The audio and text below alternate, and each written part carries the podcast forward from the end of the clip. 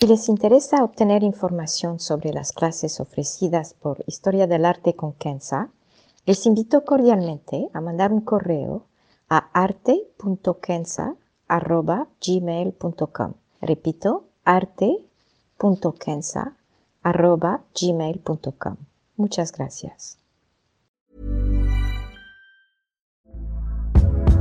Hey there, it's Michelle Norris. I'm host of a podcast called Your Mama's Kitchen. When I travel, I'm usually looking for a way to find a taste of home when I'm not at home. And one of the things I love to do when I am at home is entertain. And Airbnb allows me to do that. When I was in California recently, I rented a house that had a great kitchen. And when we were sitting around the table, we were all thinking, we're in someone else's house. Someone could be in all of our homes as well.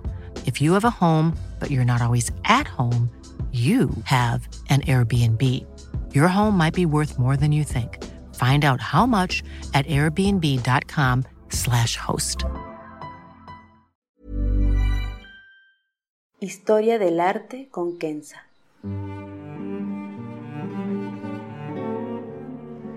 Una serie sobre el arte a través de la historia y las culturas. Se presentarán obras que trascienden el tiempo por su belleza y por lo que nos cuenta obras que encienden el asombro. Buenos días, me da mucho gusto saludarlos. ¿Cómo hablar de una obra sobre la cual se ha escrito tanto, sobre la cual se han escrito novelas y guiones de películas? Una obra que ha dado lugar a mucha especulación. ¿Qué podría aportar este podcast sobre esta obra de Vermeer y más aún sobre el arte de Vermeer, sobre el cual también se ha escrito tanto? Estos han sido mis preguntas casi desde que empecé estos podcasts. Hoy me estoy atreviendo a hacer uno dedicado a Vermeer. No sé si aprenderán algo nuevo, no sé si les interesa, pero trataré de todos modos. Antes quiero recomendarles dos documentales sobre Vermeer, dos entre muchos, pero estos creo que valen la pena.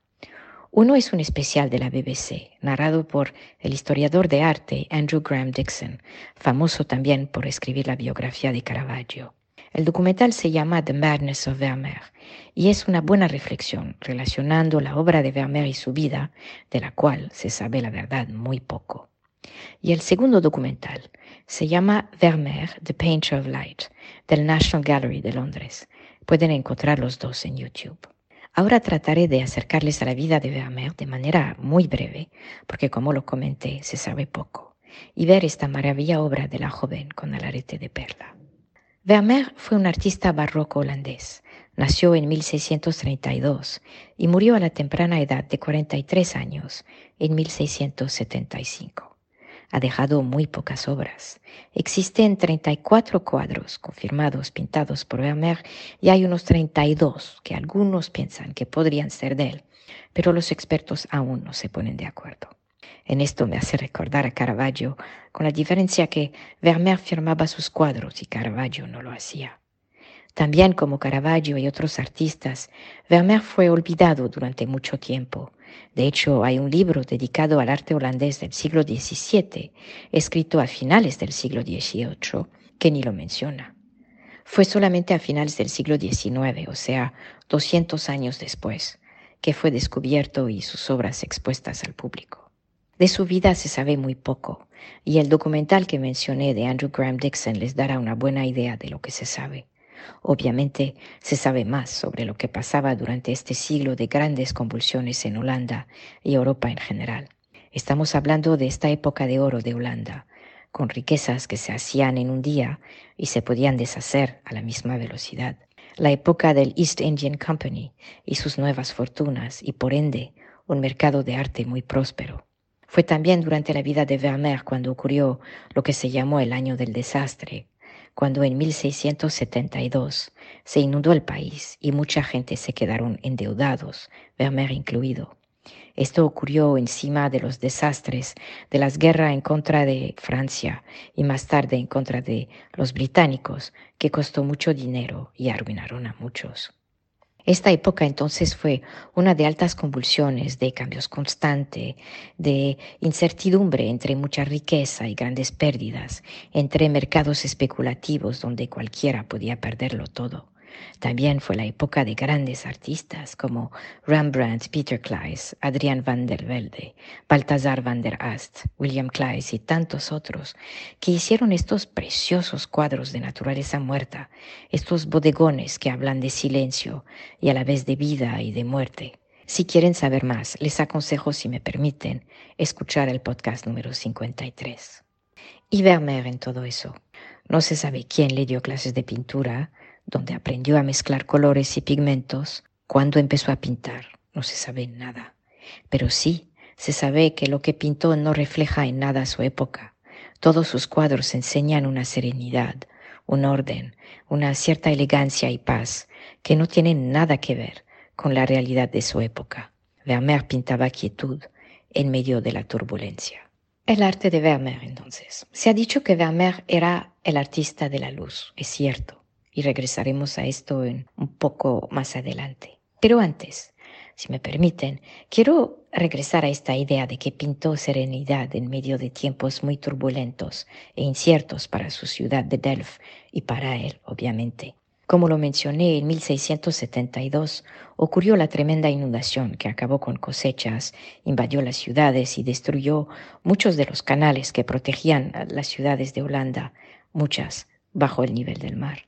Las consecuencias fueron dramáticas, pero habría que mencionar también que diez años antes, en 1662, cuando Vermeer tenía 30 años, ocurrió una inmensa explosión en un depósito de explosivos en Delft que arrasó con gran parte de la ciudad y mató a cientos de personas. Pero si ven sus cuadros, como la famosa vista de Delft, que se encuentra en el Mauritius Museum en La Haya, que pintó entre los años 1660 y 1663, o sea, cuando la destrucción ocurrió, no se ve ni se siente nada de este desastre. Bien al contrario, se ve una ciudad tranquila, pacífica, se puede ver un río tranquilo donde se reflejan los edificios, nubes altas, algunas un tanto gris, pero no amenazantes se puede ver también unos señores cerca de un barco, posiblemente esperando a que zarpe, y dos señoras con canastas hablando. No hay nada que nos indica que este escenario idílico está lejos de la realidad. De la misma manera, pintó interiores serenos, como la lección de música que forma parte de la colección real británica en el Windsor Castle, o el retrato de la señora en azul leyendo una carta eh, que está en el Rijksmuseum de Ámsterdam. En todos los cuadros se ve tranquilidad. La señora lee la carta tranquilamente. La clase de música pasa sin problemas y hasta con sonrisas. Hay colores alegres y profundos, hay simetría y orden, y los detalles, como en todos los cuadros de Vermeer, son alucinantes. De hecho, de acuerdo a estudios de rayos X de sus obras, Vermeer podía pasar hasta tres años pintando el mismo cuadro, repasando líneas, cambiando la posición de los personajes o de los objetos, agregando líneas a vestidos, por ejemplo, o espejos o efectos de luz. Y eso nos hace llegar a una de las características más importantes de su obra, la luz. Se ha escrito mucho sobre esto y no pretendo agregar nada a lo que los especialistas dicen. Saben quizá que se especula que Vermeer usó una especie de cámara oscura donde se ocultaba y miraba como la luz se refractaba, como creaba sombras y reflexiones. Y fue con esta técnica que pudo pintar la luz y sus efectos sobre objetos y el rostro de la gente, al igual que tener un efecto de perspectiva impecable.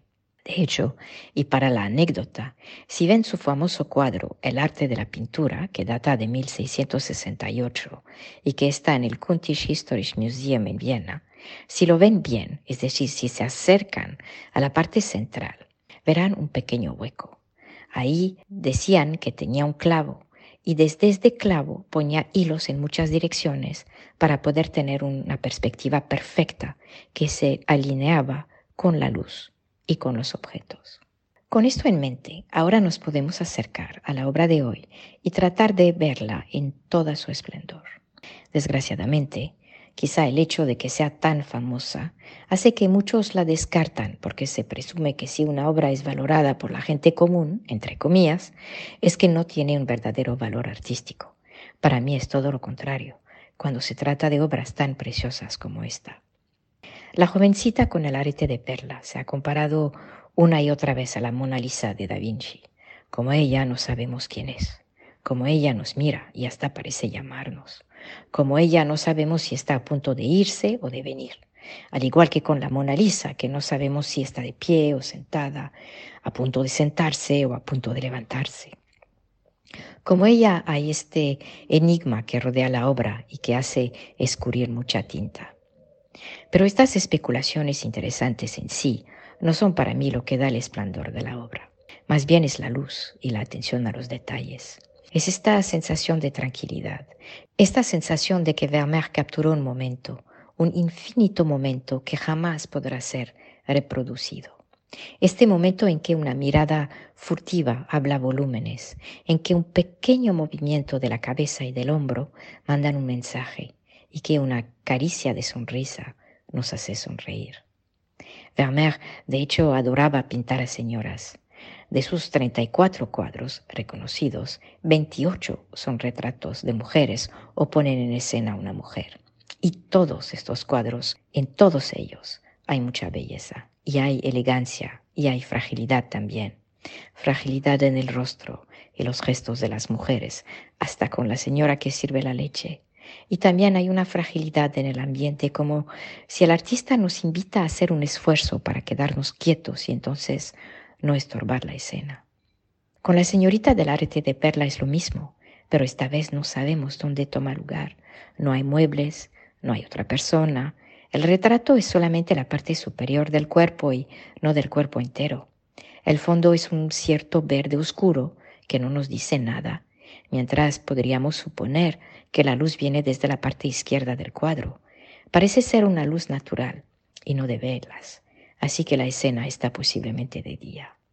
Hace unas décadas se especulaba de que este cuadro fue inventado por completo, es decir, que no existía tal personaje y que Vermeer se inspiró únicamente de su imaginación. Los expertos explicaban entonces que el rostro es de una cara idealizada y no verdadera porque no hay cejas, por ejemplo.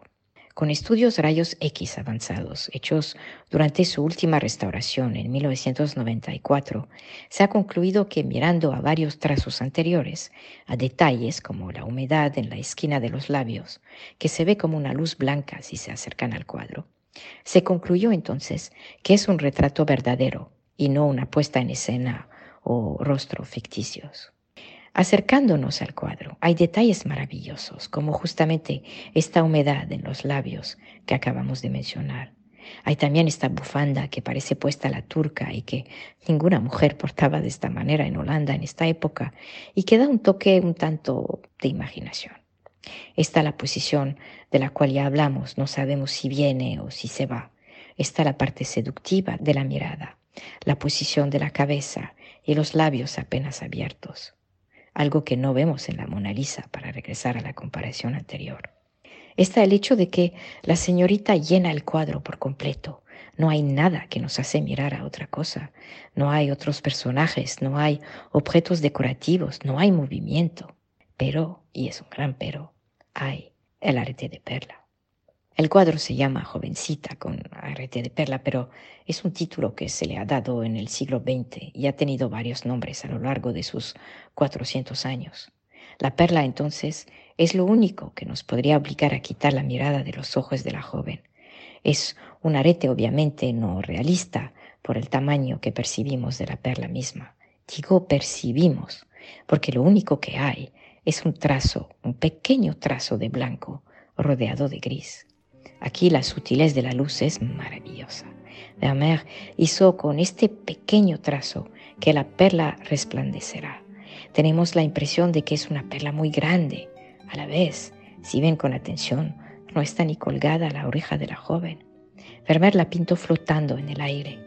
En todo esto hay sencillez y hay elegancia. Es fenomenal. Habría mucho que decir sobre Vermeer y sus cuadros. Cada uno es una historia en sí y podríamos pasar horas especulando de qué se trata, quién son los personajes, etc.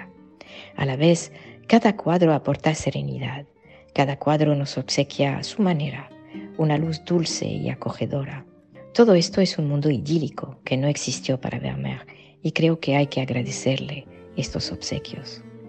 Es quizá la razón por la cual Vermeer representa para muchos el nivel más alto del arte, en que sus cuadros nos llaman, aún sin ser especialistas, y de cierta manera nos cautivan casi 400 años después de que fueron pintados. Esto tal y como Da Vinci o Caravaggio o Rembrandt es lo que hace un gran artista. Muchas gracias.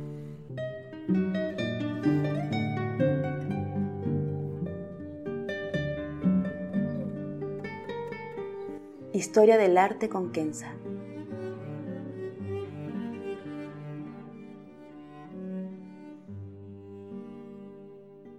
Para ver las obras que se presentan en este podcast y a la vez descubrir otras que podrían despertar su asombro, les invito a seguirnos a través de la cuenta Instagram Historia del Arte con Kenza.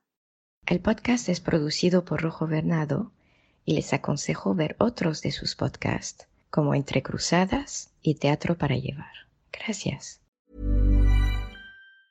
Planning for your next trip? Elevate your travel style with Quince. Quince has all the jet setting essentials you'll want for your next getaway, like European linen, premium luggage options, buttery soft Italian leather bags, and so much more. And it's all priced at 50 to 80% less than similar brands. Plus, Quince only works with factories that use safe and ethical manufacturing practices. Pack your bags with high-quality essentials you'll be wearing for vacations to come with Quince. Go to quince.com slash trip for free shipping and 365-day returns.